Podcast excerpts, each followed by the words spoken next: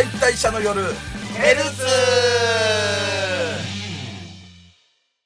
柊木司俺の嫁三平三平です。セーバーは俺の嫁ドイチューです。サーチ会でヤシの組三浦朝さんは俺の嫁松崎勝利です。はいということで4月3日月曜日の二次元再退者の夜のライブストリームセブンティーン、えーご視聴ありがとうございました。あえーまだね1週間、はい。えータイム予約した方は、えーニコニコ動画で。で、まあ、YouTube の方も、はい。えーまあ、コメント等は、えー流れてこないですけれども、えーそちらの方も1週間視聴できますんで、はい。皆さんぜひぜひよろしくよろしくお願いします。たします。1週間というか、えー明日まで。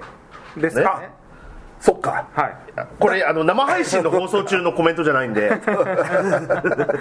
いやもうだってまだね生配信やってないし。これからですからね。でついさっきアニメ実況撮ってるから、はい。い、ろいろごちゃごちゃになってるんですよ そうですね。これが上がるるのはもう9日日曜日です。9日実況、そうですね。えじゃあ終わってる？いやそんなことはない。10日まではいけない10日まではいけるんですよ、あじゃあもうちょっとなので。はい。はい。もうね、あのもう俺の発言は要所要所間違いあると思っても皆さん、あのおのおのが調べてくださいもう。そうそうそう。自分でやろうみんな。もうねこんな老人に頼っちゃダメ まあということで、まあ、でももうちょっと見れますんで、はい。ぜひよろしくお願いします。お願いします。はい、そして、えーっと10周年ライブの、えーチケットももう販売しております。7月3日月曜日の夜二次元再退者の夜の10周年ライブ接触編嫁のろけ酒と、えー10月7日の土曜日こちらは昼で二次元再退者の夜の10周年記念ライブ発動編嫁ライブ始め、えーこちらのチケット販売しておりますので皆さんこちらの購入も、えーご購入もよろしくお願いいたしますお願いします。はいということでですね、まあもう前期になるわけですか。はい。はい。冬アニメ、はい。えー語っていきたいと思うんですけど、まあはい。最終回もう当然、まあね。ほ全部最終回ですね作るもの以外は、そうですね。そうですね。はい。どうですか？どうですか？どうですか？どうですか？いやどうですかと聞かれたら、えっと見れなかったやついっぱいあります いや本当に。多分このまま録画消しちゃうようなやつもある。あー確かに。後々アニメ実況で、か。い、やだからもう量が多いからね。なんぼ時間作ったって間に合わないですよね。そうですね。いやしこれ社社会人だからじゃないよね。学生ももいやそうじゃないですか。うね、うーん。まあ、網羅はできないですよね。ないかな。他にも誘惑いっぱいあるでしょ。まああるし。ねえ、ねまあ、そんな中で、はい。えーまあ、見てきた前期アニメ、はい。じゃあ今回ドイチューさんから、はい。えー、っと僕のヒーローアカデミア。うん。ロッキー。ロッキー。はい。がですね、うん。まあ前回もまあちょっと話しましたけれども、はい。まあ、デクが一人で、えー外飛び回ってるところを、ん。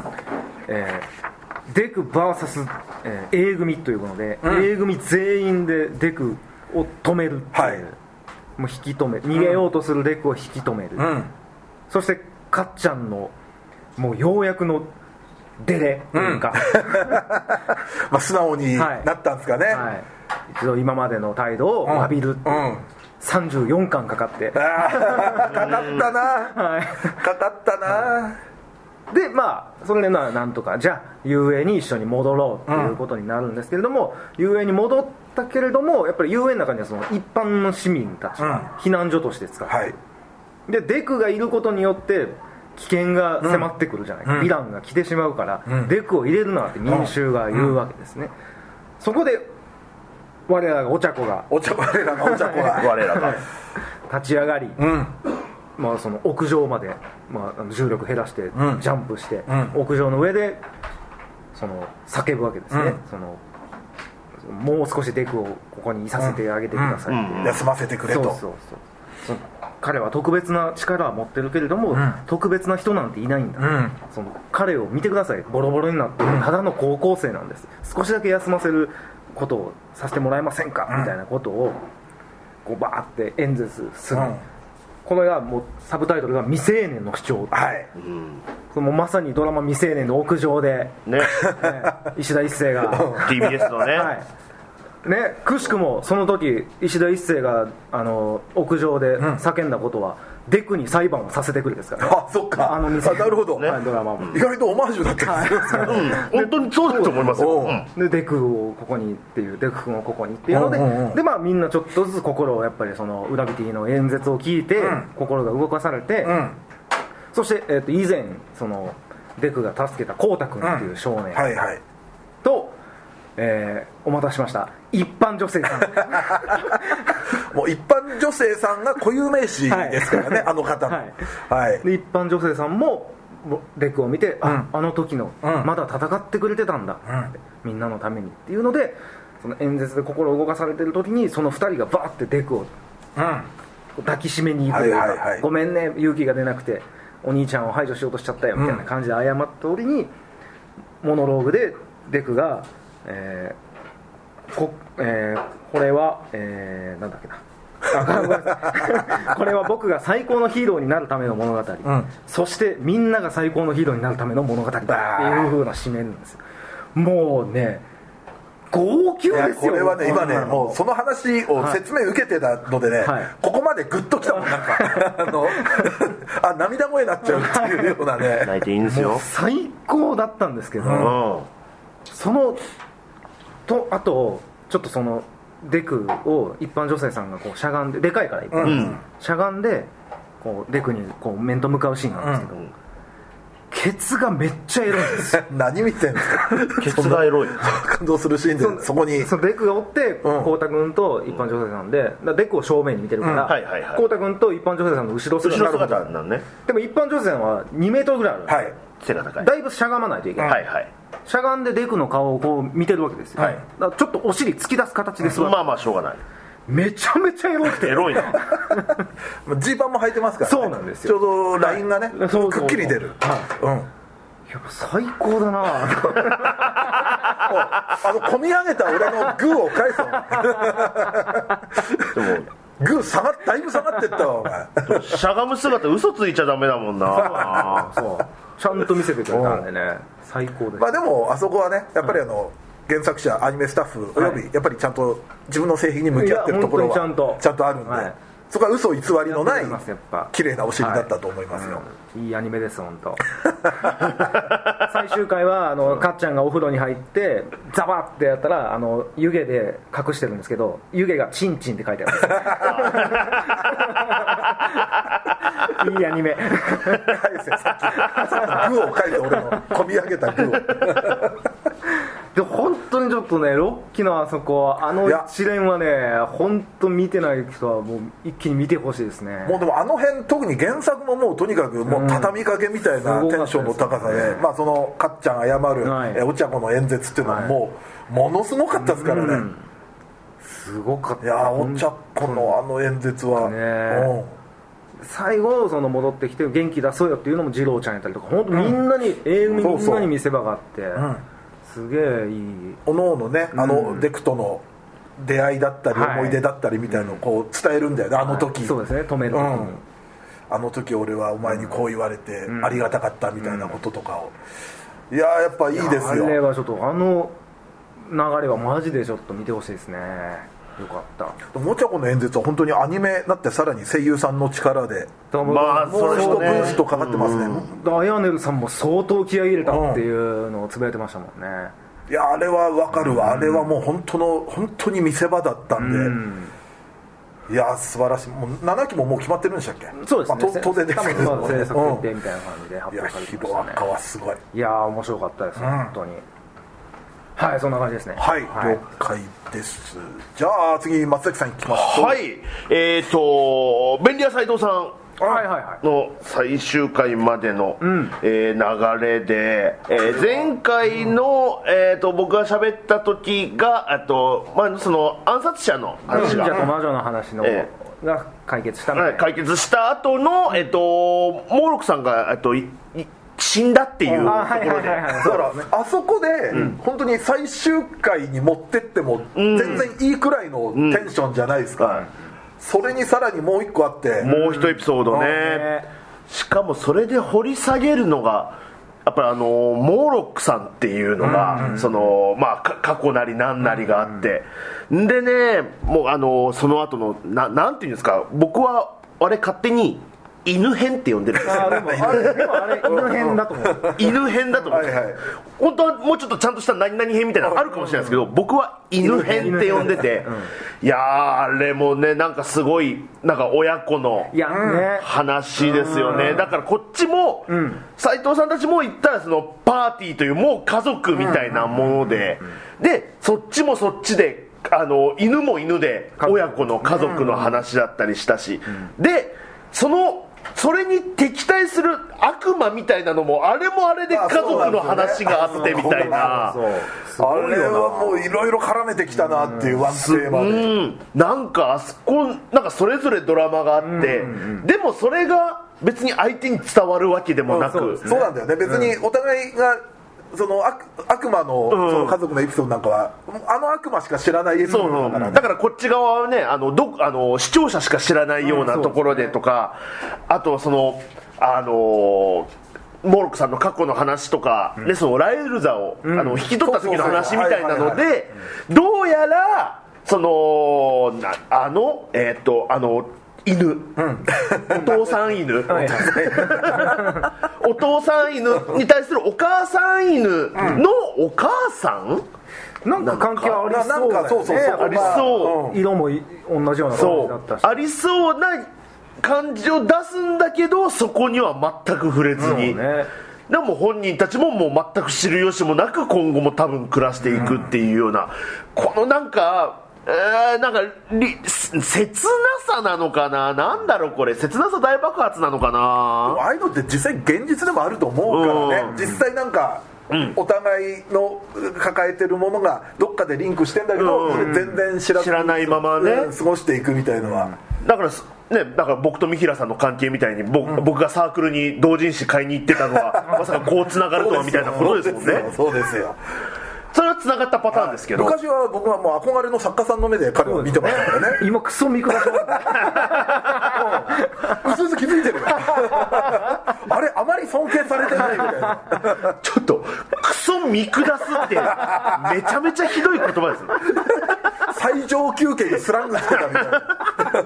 クソ見下すでそこら辺のちょっと感動的なね、そのお話もあるんですけど、やっぱりその合間合間の、なんでここにこんなボケ入れるのっていう？うそれはすごい。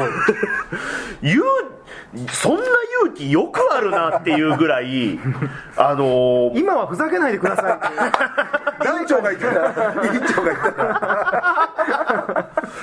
なんかモーロックさんもねそのなんかゾンビに骸骨になったり戻ったりで気持ち悪い気持とち悪か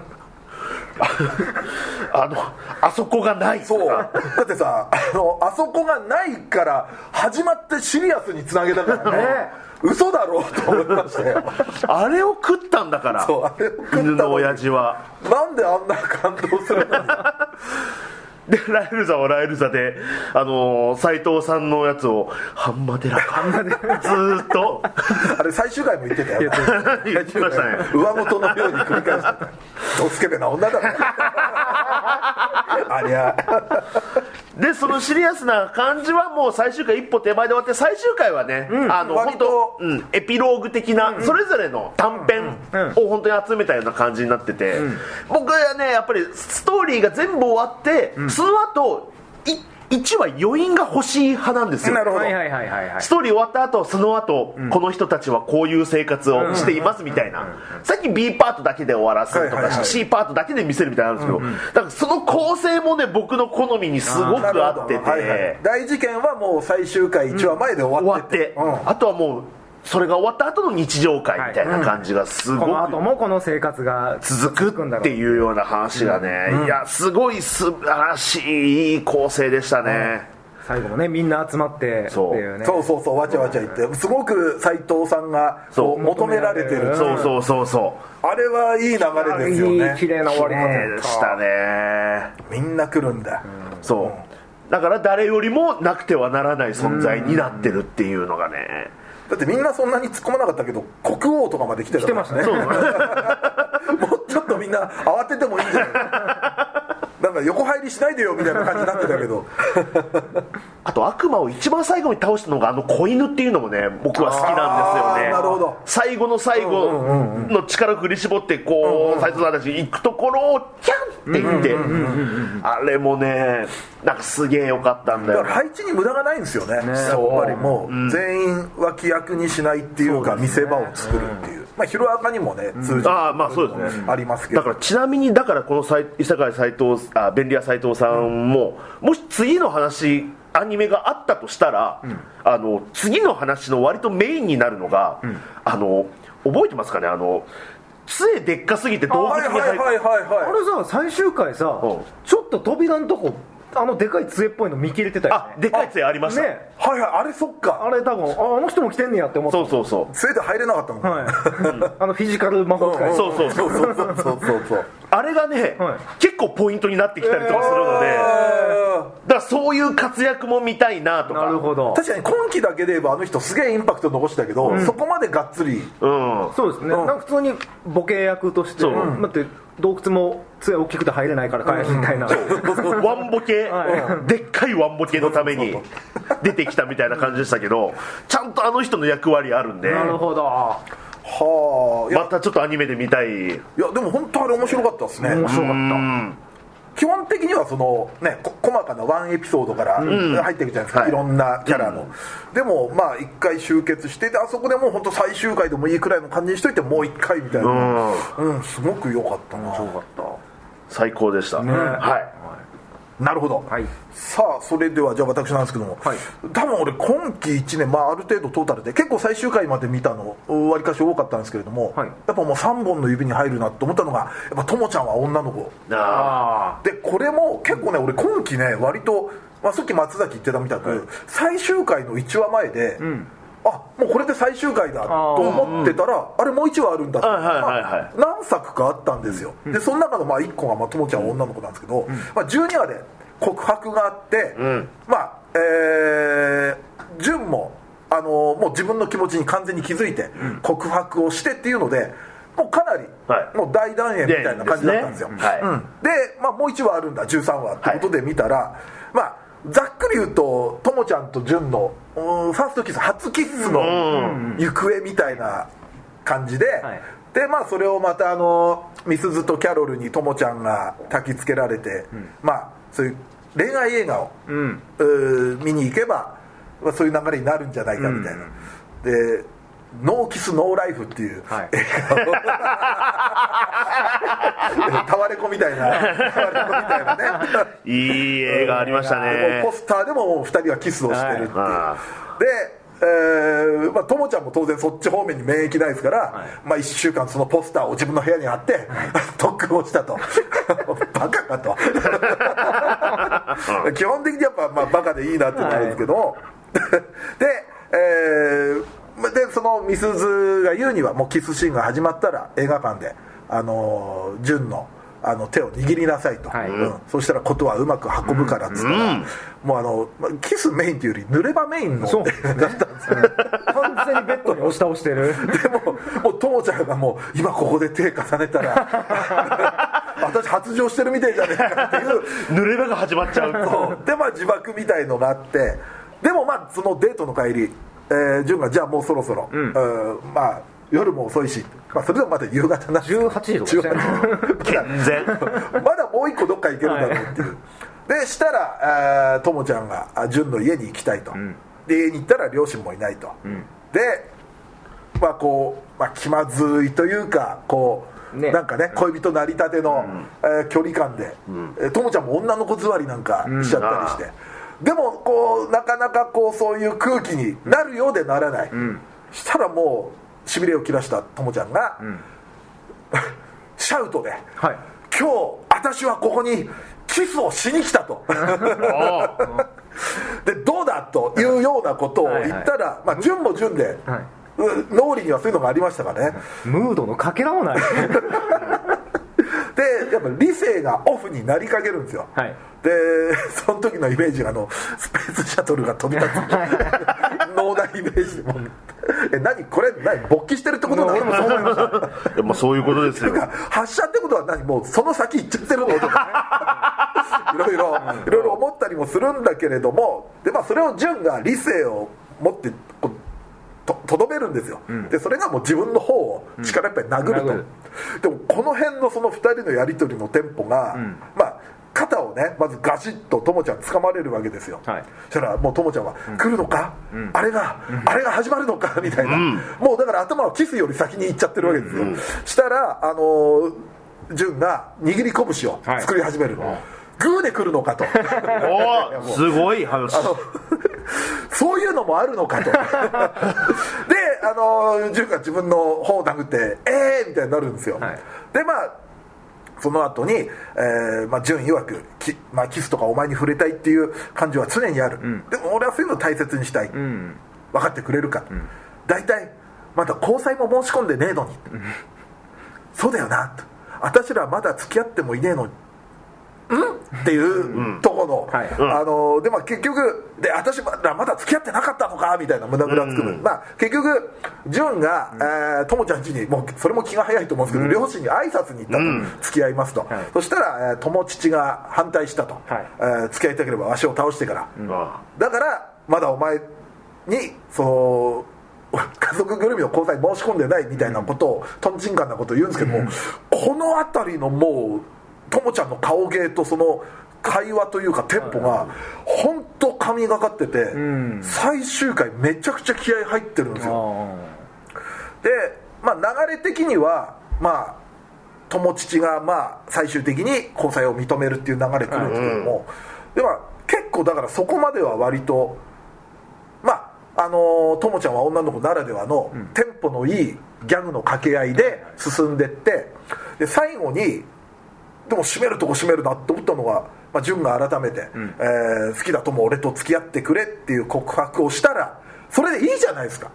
あともちゃんの方から告ろうとしてたんですよねあれ。そしたらともちゃんは、の私が先言おうとしてたのにまた見たまたそこで負けず嫌いみたいのがあって、なんで先に行ったんだって言って、あここでまたそういうドタバタ落ちかと思ったら、胸からグッと掴んでともちゃんからキス行く、あれはもうラブコメとしても最高じゃないですかあれ。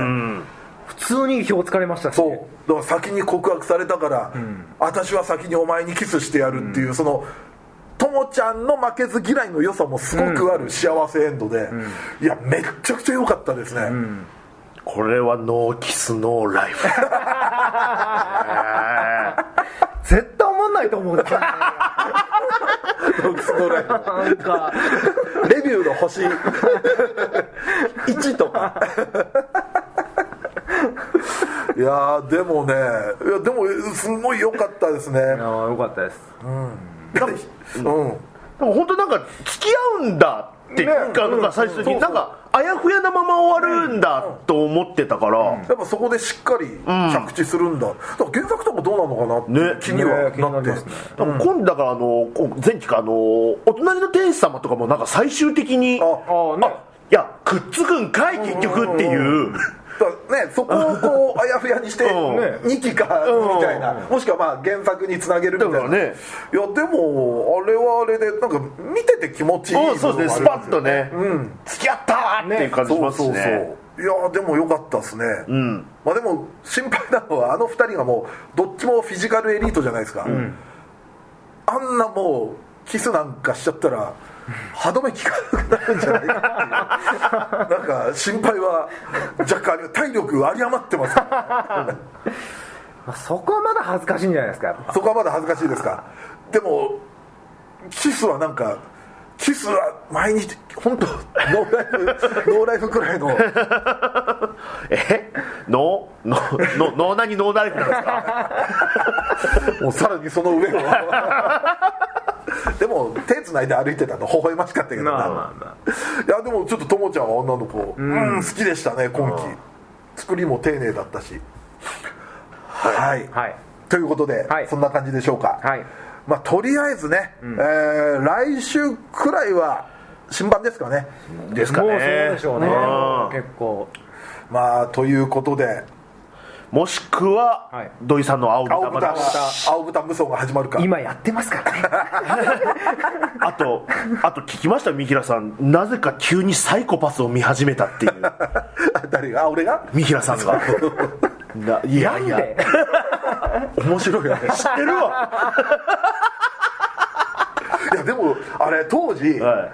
あの1週間おきに見てるわけじゃん。はいはいはい。で今回まあ最後までまだ一気見はしないけど、はいまああれ5 8話くらいまとめてね。まとめてみると、はいはいはい。やっぱストーリーもすんなり入ってくるわけ、はいはい。だからあのあの当時見てたよりも面白い でもあれは一気に見た方が絶対いい気がするな。だって今まただあれ調べたら結構いろいろやってんだよね。劇場版やってますやってますサイコパスは。なんか2015年の映画版は、まあ、見た見に行ったんですけども、ああの後もいろいろやってんだとか見て、で今深夜でまたその再編集版みたいなの再そうなんですね。放送が始まったりしたんでね。うん。いやおも面白いっすわ。急にまただからサイコパスの話し出す可能性も危険もありますね。急に謎のあの時のアニメの話とかし始めるかもしれないですよね。だってそれ言ったら俺バイファムも見てるから。急に俺が子供の頃のアニメしだすかもよ。バイファムの第19話なんですけどとか急に言い出して今期アニメの体で。そこにアニメって聞いてる人もあれってタイムタイムリープしてるこの一回一回めちゃくちゃな回やりますか？めちゃくめちゃくちゃ話したいことを。全部今期アニメの体で。あの戸惑わせる視聴者を。見ました？愛世界食堂の。だってバイファムと異世界食堂が同じクールなわけねえんだ。確かに確かに。再放送でもどっちか再放送でも難しいですからね。はい、まあ、ということでですね。やるかもしれませんがはい。まあそんな感じで、えーまあ、前期アニメ語りおさりみ語り納めみたいなところあるんですけど、はい。やっぱり、えーこれはやらなきゃいけないということで、えー B パートはその2023冬アニメの3プラス1をお届けしたいと思いますんでよろしくお願いいたします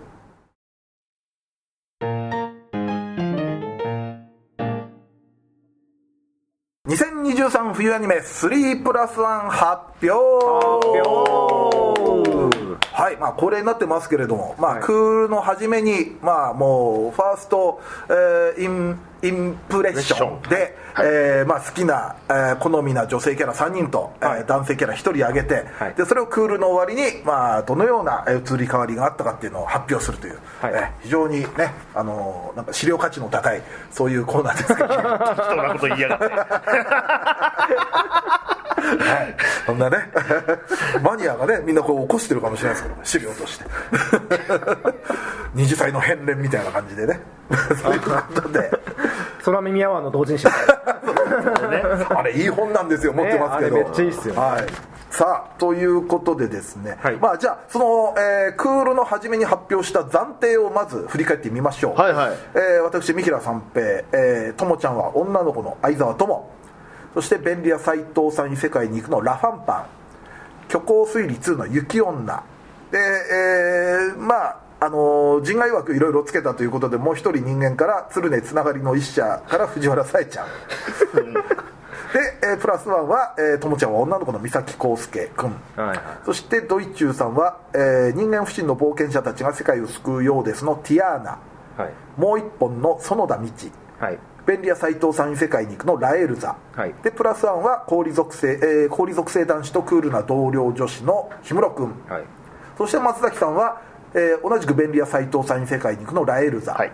えーリーゼロってリーフェン リーフェンシュタールの それキャラ名ですね。そうですね。はい。えーで次も長いぞ。ツンデレ悪役令嬢リーゼロッテと実況の遠藤君と解説の小林さんはい。そしてのリスターです。はい。はい。のリーゼロッテ、はい。そしてスパイ教室のディビア、はい。でプラスワンは、えードイチューと同じく氷属性男子とクールな同僚女子の、えー、氷室君ということで、はい。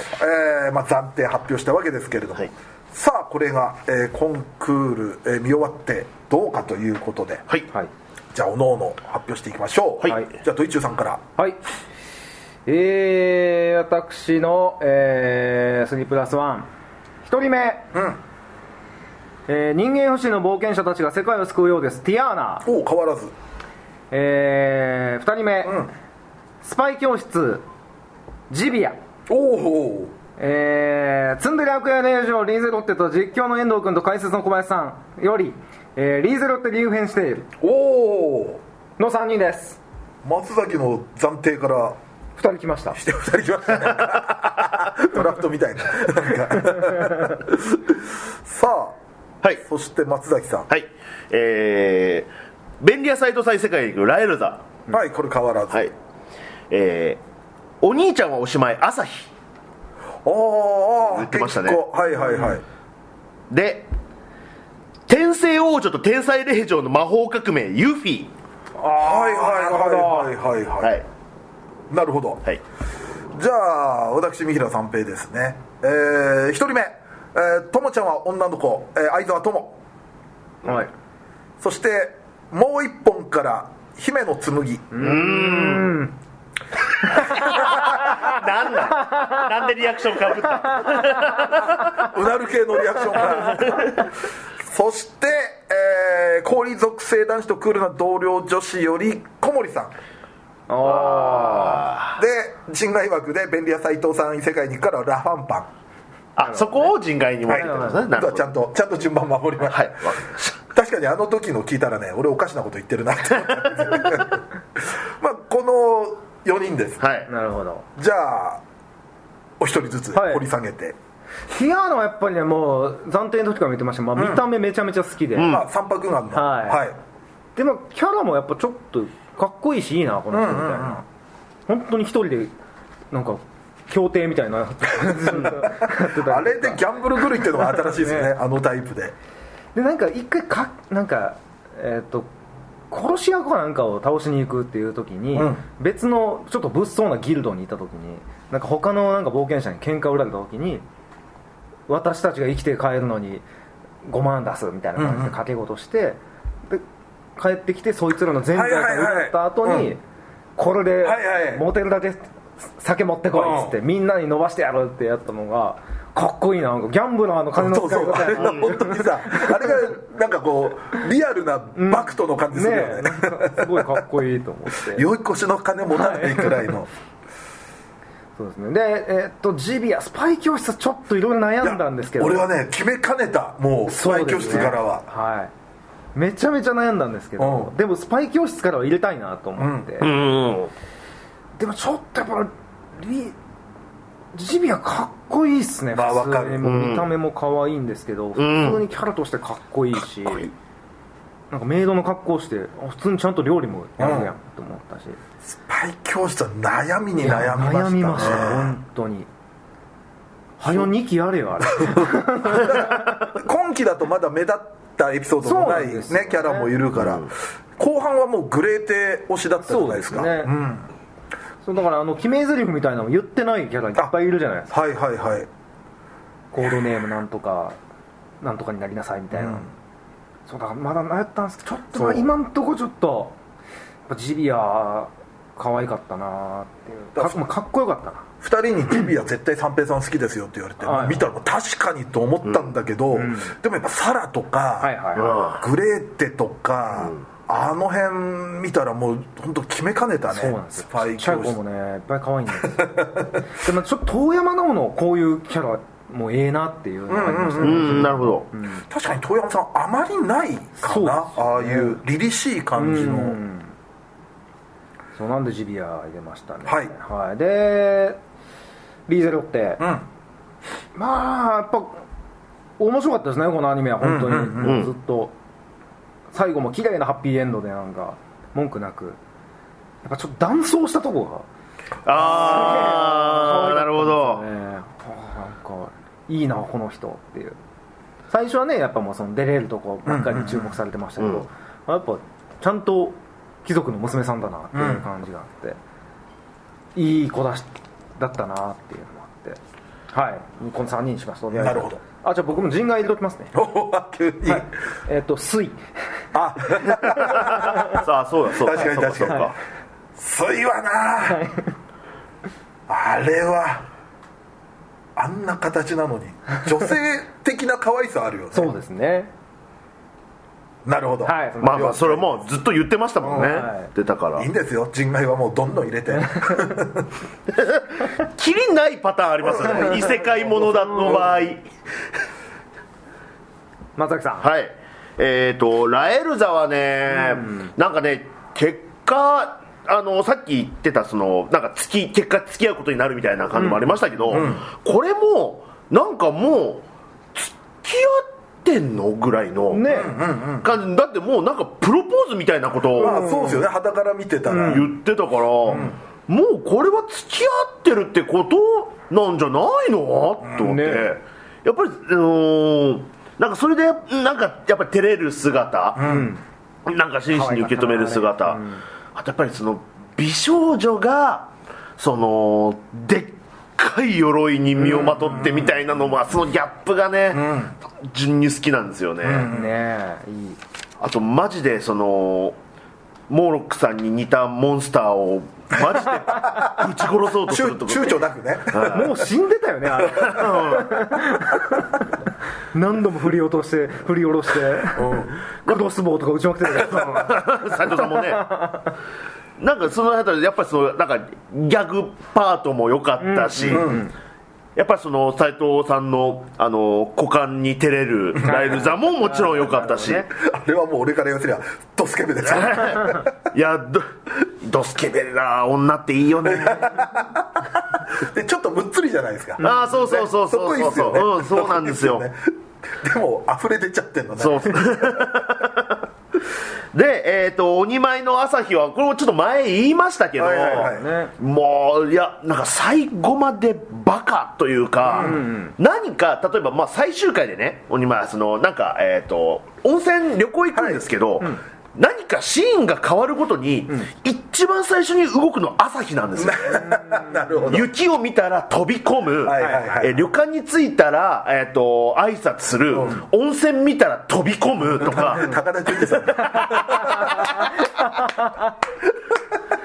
であの夜あの旅館の庭に出たらもう雪合戦を真っ先に始めるとか、もうこのなんか先頭バッターというか、このなんかやっぱり愛すべきバカなキャラクターはあの性的な感じでは見てないんですけど、もうキャラクターとして僕が好きなまあ確かに。だなっていうのをなんか改めて感じましたね、性的に見るのはやっぱり僕もうおっぱい派なので、もっと周りにいるんですよ、うん確かに。もっと周りにいるんですけど、でもここでしたね、この中で好きなキャラはどれって言われたら、いやあのなんか八重歯感も良かったですね、はい、で僕このアニメの話一回もしてないんですけど天聖王女と天才レンジャーと魔法革命のユフィ俺もちょっと一人忘れてたやつおったわ。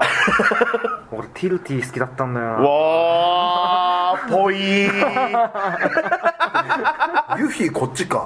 そうあのね僕の、あのー好みで言う、まあ、逆逆というか、なんですけど、なんかね最後までいくとやっぱりえっ、となんかエリートからのなんか強さ、みたいなところをなんか最終的になんかあの強さをなんか得て、むしろそのアニスをなんか支えるような感じ。なんかうーんなんていうんでしょう。なんか当初のイメージと逆というか、あのだからちょっとあのリコリコと似たような感じのなるほどこの二人関係性あって、ね。はいは一見アッパーな方が二人っきりになった時にまあ受け攻めでいうと受けの方になる感じ。はであの最後まで見た結果、めちゃめちゃユリアニメやなと思って、まあああなるほどびっくりするぐらいユリでしたね。あー俺まだ最後まで途中だなまだ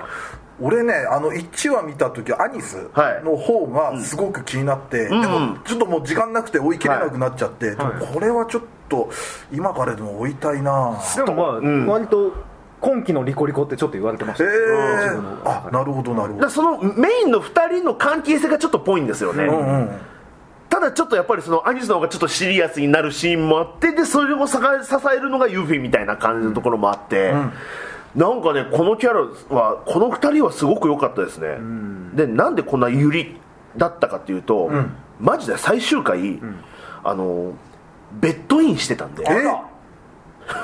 あらら。ちょっと。完全にです。ともともちゃんたちより先。も うそうです。もうゴールゴールイン。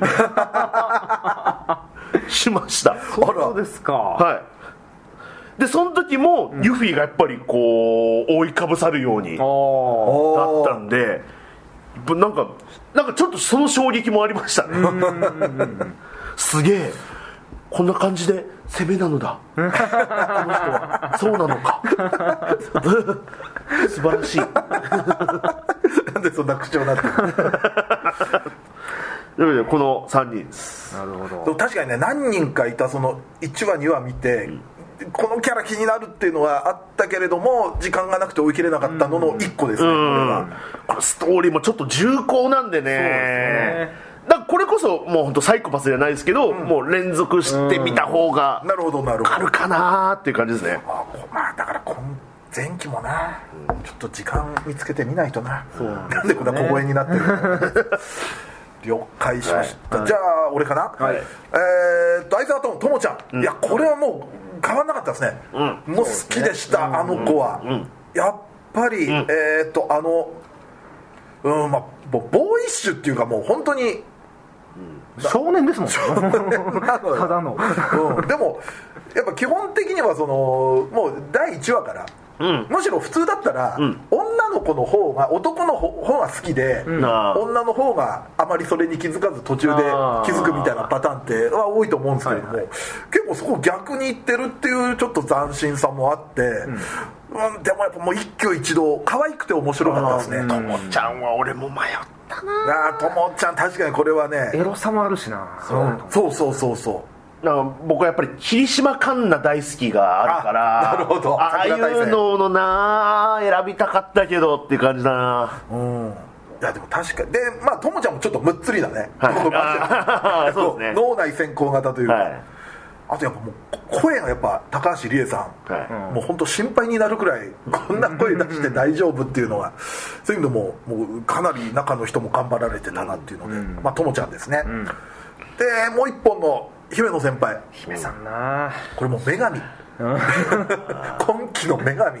あそうもう一本からもね選びたくて。から選びたかったけど2期で2期でちゃん でもちょっと俺は姫野さんがちょっと頭一個抜きんでた。俺の中でのもうとちょ一本は。っと分かります。でやっぱりもう2期あるとしたらもうあのーメインでは出てこないじゃないですか、うん。もう最後のそうですね。うんだからそういう意味で。でもう一本かな、あのー最終回のエンディング、はい。曲こそ一緒なんですけど海会なんですよ。あそうですね、あれも良かったですね、でその時のまた姫野先輩やっぱり一番女性。そうですね。なんかねみんなまだやっぱりちょっとちょっとね。子供って感じはすまるんですよ。丸い感じの。うんいや姫野さんはもう女。いやまあ姫野先輩のやっぱ最後のラーメン屋のあ早苗ちゃんに対するうん。ね。言葉とかやっぱあもう先輩ってなったもんな。やっぱ先輩なんだよね、うん。あの首相部長か。部長はまあ早苗ちゃんでも、うん。やっぱり先輩なんだよね、姫野先輩は。ちょっとややこしいのが姫野先輩ってチェーンソーマンにもいるからちょっとややこしいですよね。なるほど。なるほど。下の名前で呼ぶ？緊張すんの紬 先輩って。緊張すんのそれはちょっと それはちょっと。違う気がする。やめましょう周りざわつくかな下の名前であの人みたいあいつ下の名前で呼んだぞ。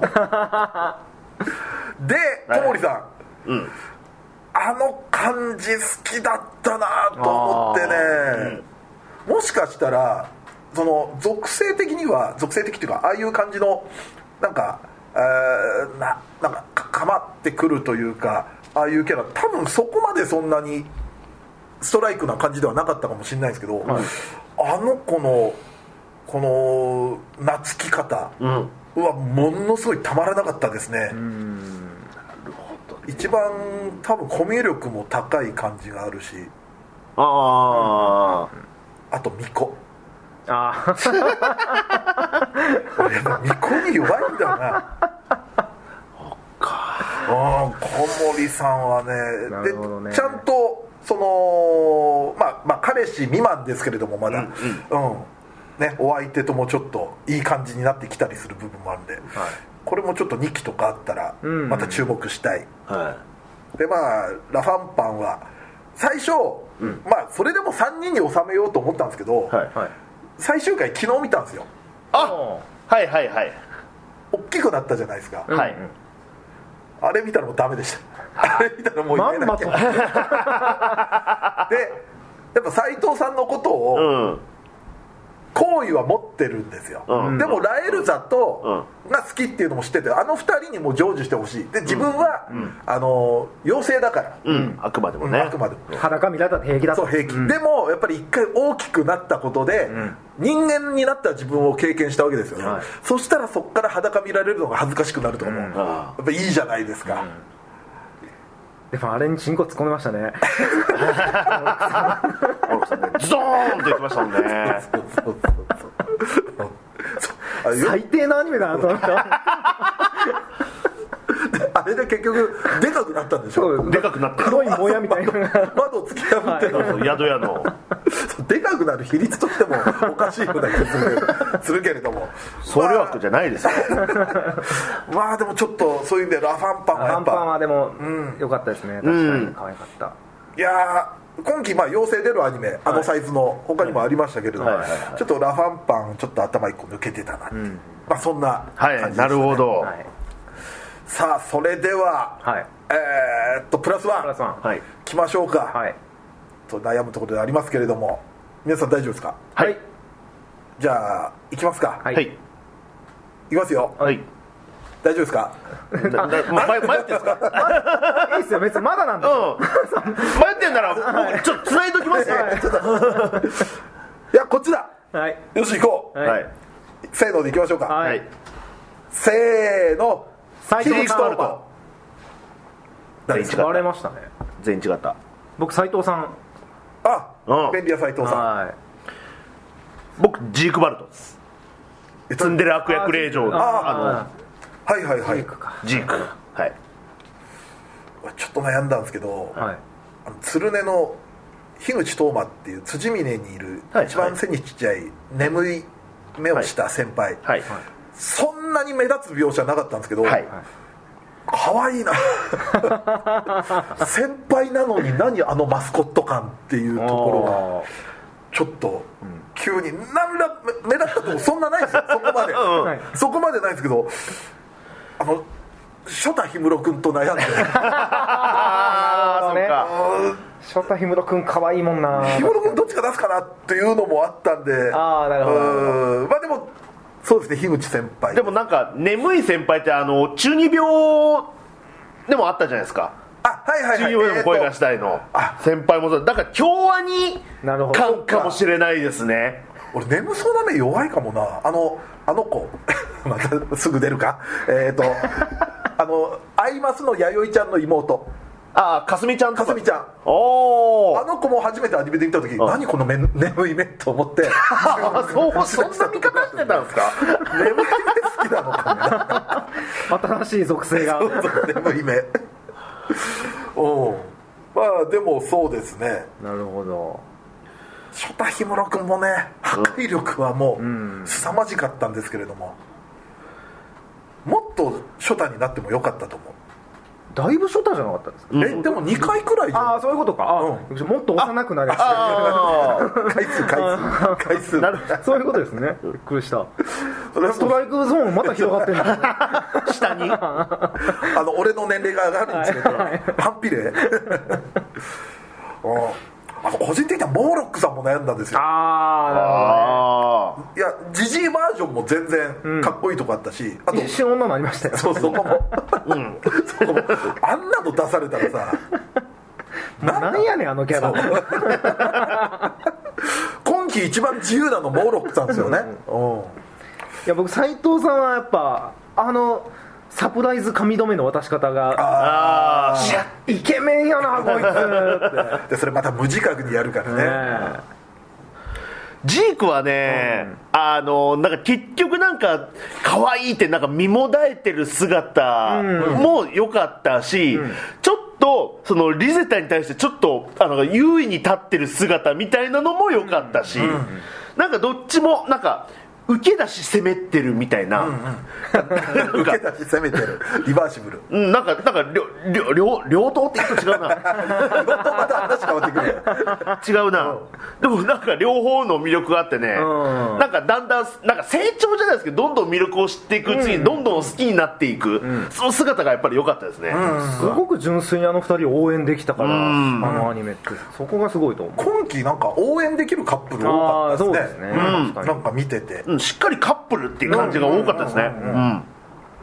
いやーでも良かったです、はい。でも本当いろいろ話聞いてるとうわこれもちょっと見とかないとみたいのなんかねますね。感想できなかったけれども、えーまあそんなことで、はい。まあ来週以降はまあ今期アニメの話になると思うんで、はい。また近々ねそうですね。あの暫定を、はい。ちょっと時間はね3プラス1続いたんで、はい。ちょっと間は空けるかもしれないです。まだ全部出そろいやいやっても見れてないっていうのがあると思うんで。まあ放送自体も出揃ってないですしそうですね。まだほぼ手つかずみたいなはいところもあるんで、はい。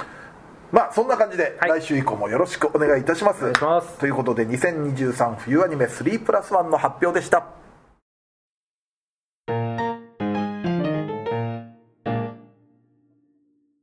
はいということでエンディングです、はい。でですね、あのー収録がですね、はい。結構前回とスパンが短いんですよ、はいはい。もう中2日とかです中2日とかなんでそうですあのツイッターとかメールもですね、まあはい。ほぼ、えーなかったんですけどもその中から、はい。えーちょっと抜粋して、えー、八神健さんがコミカライズされた「ドキドキ魔女審判」が好きで単行本も買ってました。Kindle で配信されないですかね。ああ Kindle 配信されてないんだ。紙では持ってるけどな、まあ、ゲームがそうですね。原作の。DS でしたっけ？確かでなんかちょっとエッチなそうですね。なんかペンで女 女神をあ魔女か。魔女をタッチへーみたいな感じ、うん。それのコミカライズをね、あのこの番組のヘビーリスナーでもある。八神健さんはがい。コミカライズされてるということで、まあね Kindle とかでもねあれね。全部が全部なってるわけじゃないですからね、はい、まあその原作ものとか結構権利がなるほど。とかもあるしそっかそっか。っていうのもあって。そういう部分もあって、うん。はいさあそれでですねえっ、とまあ先週やったアイシールド21の、えー、3プラス1、えーこれの感想も早く、えーお早いありがたい。えーアイシールド21ヒル類あるいはルイヒルのお話もっと聞きたいです。やっぱり例のシーンは人気あったんですね。僕も好きです。あそこね。まああれはでもそっかやっぱ本当にファンの中でも1位になるくらいのベストシーンなんだあれ、うん。だからまあやっぱまあ葉柱は結構人気あったんでしょうね、いやだから本当先週も言ったけど最初はまあ本当にかませみたいな登場の仕方だったけど。だって名前も記念ネームですもんね。そう爬虫類爬虫類ですからね。うん。でもやっぱあれはなんかなんだろうね。本当にあのー漫画つ書いてる中でグッと出てきたんだろうねうん。なんか、だと思うんですよね。うん、本来ならね、ん。やっぱあそこまではい。スポット当たるキャラではないじゃないない作りとと思うんですよね。いやそれは同人誌も出ますよ、数は少なかったけれども。何サークルか回ったもんな、ね、あのこんなヒル類類ヒルありますよっていう情報もぜひお寄せください。それここにある？あの直接俺に DM でもいい。はい、はい、ということで。でねあのあれなんですよ。そう、はい。先週がですね、はい。A パートが結構その収録中の不具合。はい。あの今リモートでねやってて、はいはい。回線環境がですね、ええ。でたびたび前もあったんですけども、今回あの気づいた箇所は収録中に気づいた箇所は2箇所くらいだったんですが、後で聞いたら結構、止まったりとか、はい、虫食い状態になってて。なるほど。うん。で松崎のパートが2個くらい詰めたりするのがあって、はい。でドイツのパートはほぼ大丈夫だったんですよ。で俺のパートが割とわーっと多くて、はい。でまあ編集でなんとかまあつながるう意味通るかなくらいにはしたんですけれども、うん。ちょっとまあお聞き苦しい点があったら申し訳ない。申し訳ないではい。すいません、えー回線環境も何が原因なのかなもでもネットっていうよりはそのパソコンとのつな接続の感じかもしれないですね。だ今 w i f i のルーターをかましてるから、w i f i のルーターもあれ何年か使ってるとやっぱまあどうしてもね。だって二次祭始めたすぐくらいに俺あ変えリモートか。リモートやり始めの頃に、変えてましたもんね。なんかいきなり不具合発生して、ではい。変えて調子よくなってた。あれは3年前か。でもそうですね。2020年ですから。確かでもパソコン自体も古いからね。俺はそのメインのホストですから。そうですよね。だって松崎と一緒に買いに行ったやつだよ。へいやなんかね、松崎もそんなパソコン実は詳しくはなかったんですけども、なんかパ松崎パソコン詳しいっていうイメージがあって、はい。でちょっと買いに行くの付き合ってよってなって。急に池袋に呼び出されて。で来たらあんまりパソコン詳しくない。店員さんの言う通りに買って、でも荷物持ちしてくれました。なんか気遣ってくれたのが。でで設置したら池袋に戻ってあの安い酒をおごってくれて 安いって言うな俺からしたら高級店だわ。あれあの食券あの一軒目酒場だろ？いや。俺からしたら高級店だいやいやもっとなんかすごいとこでしたよ。もっとすごかった？あの食券でなんか。ああじゃああそこだ。池袋の。えー大都会。知ってる大都会。大都会。あそそれでもあそこはあの有名店ですよね。有名店。高級店じゃなくなった。高級店ではない。有名ではある。一時期あのプロレスラーの荒井健一郎選手と毎年正月のコロナ前は1月4日にあの 飲んでたのはあそこです。から、はい。あそこに連れてっていただいて。あチャンス大城ともよく言ってて。大城がウーロウーロンハイ頼んで飲むなり「三平さんあかんここあの焼酎にガソリン入れてますよ」俺に俺にぶん殴られてたお前言うなそういうこと」大丈夫ですよ。美味しいですよ」もう店員さんに気遣った最高の最高のお店で。あ確かに。あそこか、あそこは安かったよ。チューハイ6杯1000円とかじゃなかった本当そんな感じです。食券で。はい。そう。だからろ綴りでそうそうそう。回数券みたいなやつそうそうそうですねあーまた行きましょう。頑張りまあそんなのがあってね、はいはい。まあちょっといろいろお聞き苦しい点もあったかもしれない。んですはい、あのー どうもすいませんでしたということで、はい。さあでは、えー告知ですね、まあ、ニコニコチャンネル二次祭のアニメ実況配信月2回、えー月額550円で、はい。えー配信しております。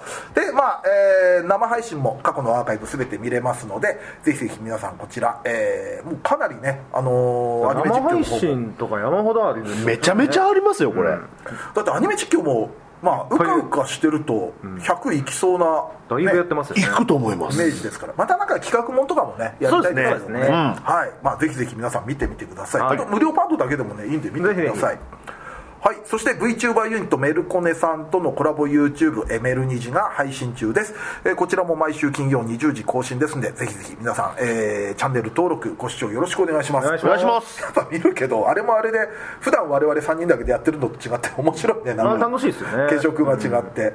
うん、あのー VTuber メルコネさんの3人もキャラ立ってますから、うん。はいぜひよろしくお願いします、はいこのラジオはツイッターでの感想と宣伝を求めております。ラジオを応援したいなと思われましたら番組を聞いての感想オタク話など何でもツイートしてください。ツイートする場合は「ハッシュタグひらがな」で二次祭をつけてください。ツイートは番組内で取り上げますがツイートの場合は基本的にお名前は明かしません。この番組のリスナー数知名度を増やすため番組関連の話題をバンバンツイートしてください。そして2歳メンバーへの質問はメールで募集しております。質問のほか B パートでやってほしい企画のリクエストなど「嫁といるとこ見ましたよ」のコーナーでは先日お嫁さんとどこどこでお見かけしましたが何をしてたとこだったんでしょうかという嫁と一緒にいたのを見かけた場所を募集しております。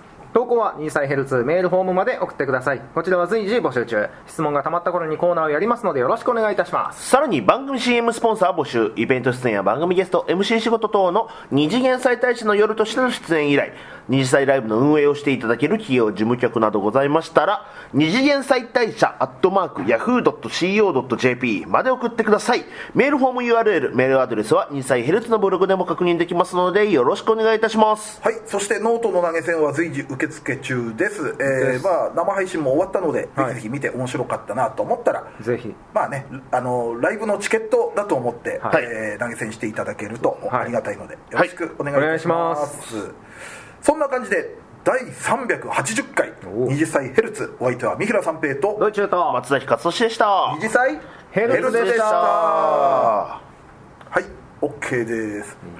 大都会だったか。それは確かにね、、はいいお店ですけれども、確かにそれは安いわ。あそこ安かったな。この僕ね基本的にあの生配信見てる人分かると思う僕ずっとビールなんですけど、はいはいはい。ビールを飲ませないという。